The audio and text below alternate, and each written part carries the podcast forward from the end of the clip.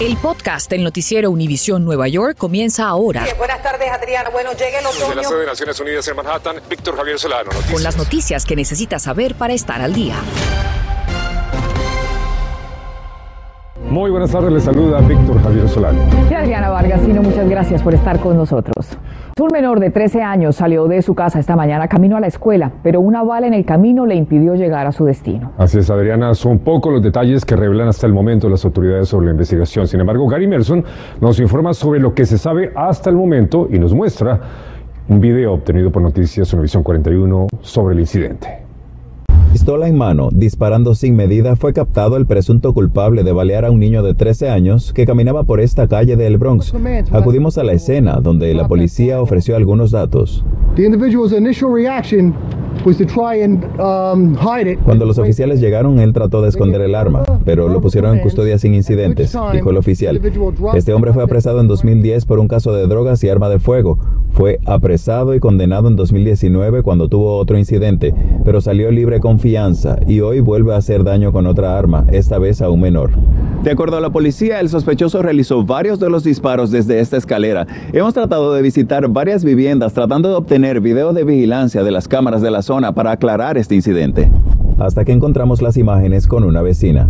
Aquí se observa el presunto responsable caminar empuñando el arma hacia su vivienda, desde donde se ve realizar más de un disparo. También se observa el menor en la acera contraria, donde presuntamente recibió el impacto. En un momento se baja haciendo un gesto de dolor y luego cruza la calle donde aparenta reclamar al pistolero lo que ha ocurrido, hasta que se va de vuelta a su casa. La cantidad de menores envueltos en violencia ya ronda el 10% de los casos de la ciudad. En 2019, 50 de ellos fueron heridos, 4 de ellos murieron. En 2020, de 96 casos registrados en menores, 9 fallecieron. Y este año, 103 ya han sido baleados, con 21 muertes registradas. Contactamos una organización que lucha contra la violencia con armas en el Bronx. ¿Qué progreso han tenido los esfuerzos para detener la violencia en el Bronx? Últimamente tuvimos más de 200, 200 días sin un tiroteo. Cada caso es individual. Hay, hay que revisar el caso del señor que dicen que le disparó a este niño. Revisar las leyes y, y, cada asunto necesita su, su, su, su forma de averiguar más o menos si es parte de la reforma de la fianza. Sobre este caso, el menor se encuentra en condición estable, mientras que al hombre no se le han presentado cargos formales por parte de la policía. Gary Merson, Noticias, Univisión 41. Gracias a Gary y a propósito otro perturbador video de seguridad capta el momento en el que un hombre en silla de ruedas es despiadadamente atacado en el Bronx.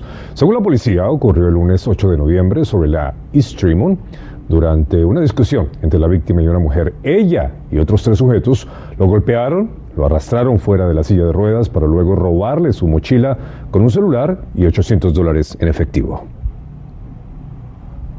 Increíble.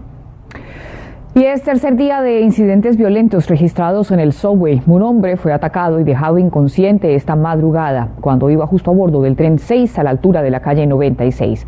Hasta allí llegó nuestro Filippo Ferretti y nos cuenta lo ocurrido y cómo responde la Autoridad Metropolitana de Transporte. Adelante, Filippo. Asimismo, Adriana, estoy en la estación eh, del subway de la calle 96 y la avenida Lexington. Aquí a la 1 y 50 de esta madrugada, un hombre fue brutalmente atacado por otros dos sujetos. Esto es solo el último de los episodios que están preocupando a la comunidad. Piensen que el domingo un hombre fue eh, apuñalado en el cuello en la estación eh, Penn y el día de ayer, el lunes, una mujer de 23 años a las 4 de la madrugada fue atacada por otro hombre quien eh, eh, la tocó inapropiadamente y le robó su cartera. Tres episodios de violencia en 13 días.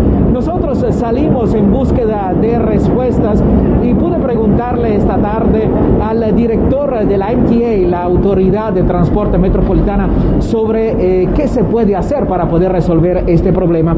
Me estaba comentando que en realidad mirando las estadísticas estamos registrando, están registrando un nivel de crimen eh, más bajo en comparación a los últimos años y que están trabajando con la policía para tener más presencia de oficiales a lo largo de toda la red de transporte. Sin embargo, pude conversar con algunos residentes que no piensan así, personas que tienen que tomar el tren a todas las horas del día y también a todas las horas de la madrugada. Escuchemos a uno de ellos.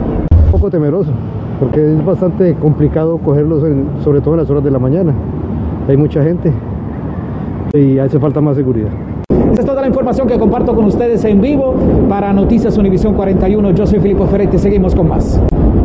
Filipo, gracias. Precisamente la gobernadora de Nueva York, Kathy Hochul, anuncia finalmente la segunda fase de la construcción del subway sobre la segunda avenida de Manhattan.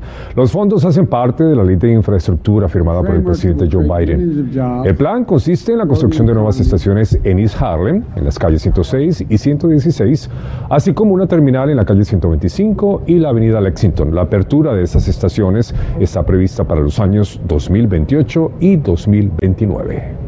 El proyecto de darle derecho al voto a residentes legales no ciudadanos para las elecciones municipales de la ciudad de Nueva York podría ser aprobado en las próximas semanas y el alcalde Bill de Blasio asegura que no piensa vetarlo. La medida permitiría votar en las elecciones municipales a residentes permanentes o personas autorizadas para trabajar en Estados Unidos que hayan vivido en la ciudad de Nueva York durante los últimos 30 días.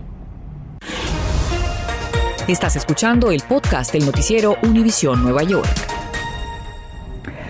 Y este año se pronostica la mayor cantidad de viajeros para el Festivo de Acción de Gracias desde el año 2005. Según la organización AAA, cerca de 53 millones y medio de personas viajarán del 24 al 28 de noviembre, un 13% más que en 2020. Más de 48 millones se desplazarán por carretera, más de 4 millones viajarán por avión y un millón a través de otras vías de transporte.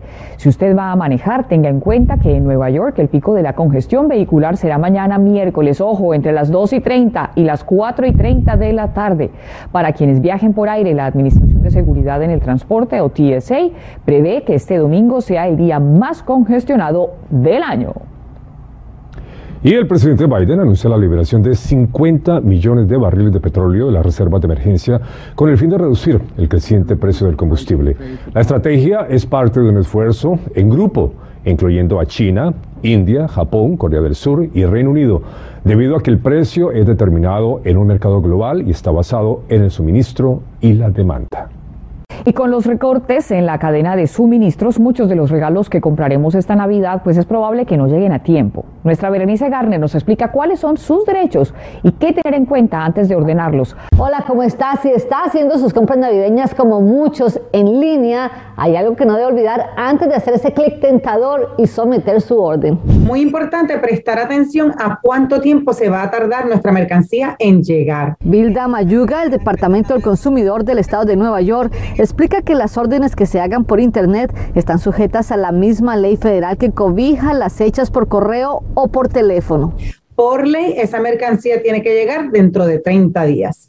Y si va a tardarse más de eso, entonces quien nos está haciendo la venta nos tiene que dejar saber y entonces si no estamos de acuerdo, nos tienen que reembolsar el dinero que ya pagamos. A no ser que el vendedor le haya especificado, como en este caso, que va a llegar en enero 3 y usted haya aceptado.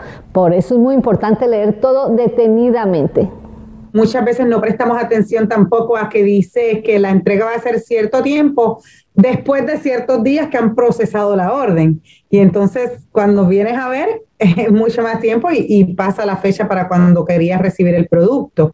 Y si va a ordenar algo que viene de otro país, además de que se va a demorar muchísimo más, también puede salir más caro que si lo comprara aquí. ¿Por qué? Porque el costo del envío en algunos casos es más caro que el mismo producto. Algo más que debe tener en cuenta en caso de que deba devolverlo es quién paga por el retorno. Algunos podrían salirle un ojo de la cara asegurarnos que lo estamos leyendo todo bien y lo entendemos antes de finalizar la transacción. Y si decide hacer las compras en una tienda, también debe notificarle cuáles son las normas de devolución. En Nueva York tienen que colocarlos en un lugar visible. Por favor, no olvide apoyar sus tiendas locales este sábado aquí. Compra sus regalos, hasta se los empacan y si tiene que devolverlos, pues no hay problema. Prince Gardner, Noticias Univisión 41. Berenice, muchas gracias y tenga en cuenta esto, si los paquetes llegan pero quedan desatendidos fuera de casa por muchas horas, bueno, presenta una gran oportunidad para los pillos, por lo que hay que tener en cuenta los siguientes consejos. Trate de que sus paquetes lleguen donde usted está, como su lugar de trabajo, en vez de su hogar. Utilice el tracking number o número de rastreo. Pida a un familiar, vecino o amigo de confianza que reciba o recoja sus paquetes. Si es posible, solicite que se requiera firmar para la entrega. Bueno, y en otros temas, una organización en Queens empodera a las mujeres latinas a través de entrenamientos gratuitos en empleos que tradicionalmente han sido dominados por los hombres, como la construcción. Ni más ni menos, Adriana Pirero Ortega nos muestra cómo avanzan las clases, cómo se pueden inscribir y por qué las mujeres deciden entrar a esta industria. Las clases son completamente gratuitas. Normas de seguridad ante todo, ¿cierto? En español y sin importar el estatus migratorio. Bueno, nosotros desde NICE queríamos empoderar a las mujeres para trabajar en el área de la construcción y lo primero y más importante que estamos ofreciendo son dos licencias que son necesarias para trabajar en esta ciudad, que son la de OSHA 30 y la de SST o Site Safety Training. Otros cursos incluyen pintura de interiores, framing, tecnología, inglés en la construcción y demolición. Cuéntame por qué estás aquí, qué quieres aprender acá. Bueno, yo estoy aquí gracias a la invitación que NICE nos hace, especialmente a un grupo de mujeres que queremos incursionar en el área de la construcción. Ha sido un área un poco machista, muy cerrada como a los hombres y cada vez las mujeres han demostrado que podemos el trabajo muy bien. De acuerdo con la Oficina de Estadísticas Laborales, solo el 4% de la fuerza laboral en la construcción dentro de Estados Unidos son mujeres. Y según lo que pudimos constatar, un mejor salario sería uno de los factores que está impulsando a que ese número aumente.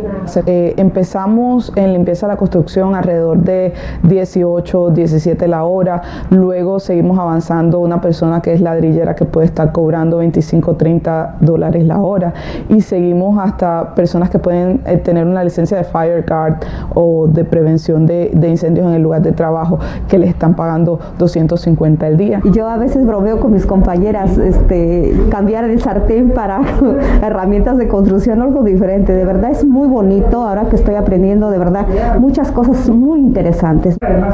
Dos de los requisitos más importantes para inscribirse en este curso es tener un ID válido, puede ser de la ciudad, del estado de Nueva York, de su propio país y tener por supuesto la tarjeta de vacunación que pruebe que está inmunizado contra el COVID-19. Para inscribirse en el curso puede llamar a NICE al número 718-205-1687, opción 3. Y para enterarse de los nuevos entrenamientos, vaya a las redes sociales de la organización. En Jackson Heights, Peter Ortega, Noticias Univisión 41. El alcalde Bill de Blasio anuncia que quienes reciban la primera dosis de la vacuna contra el coronavirus ahora podrán recibir el incentivo monetario fuera de los centros operados por la ciudad. Las oficinas de Somos Community Care están ubicadas en vecindarios como Washington Heights, el sur del Bronx, Corona Flushing y también en Sunset Park. Y ahora también estarán ofreciendo los 100 dólares de incentivo a quienes reciban la primera dosis. Gracias por escuchar el podcast del noticiero Univisión Nueva York. Puedes descubrir otros podcasts de Univision en la aplicación de Euforia o en univision.com diagonal podcasts.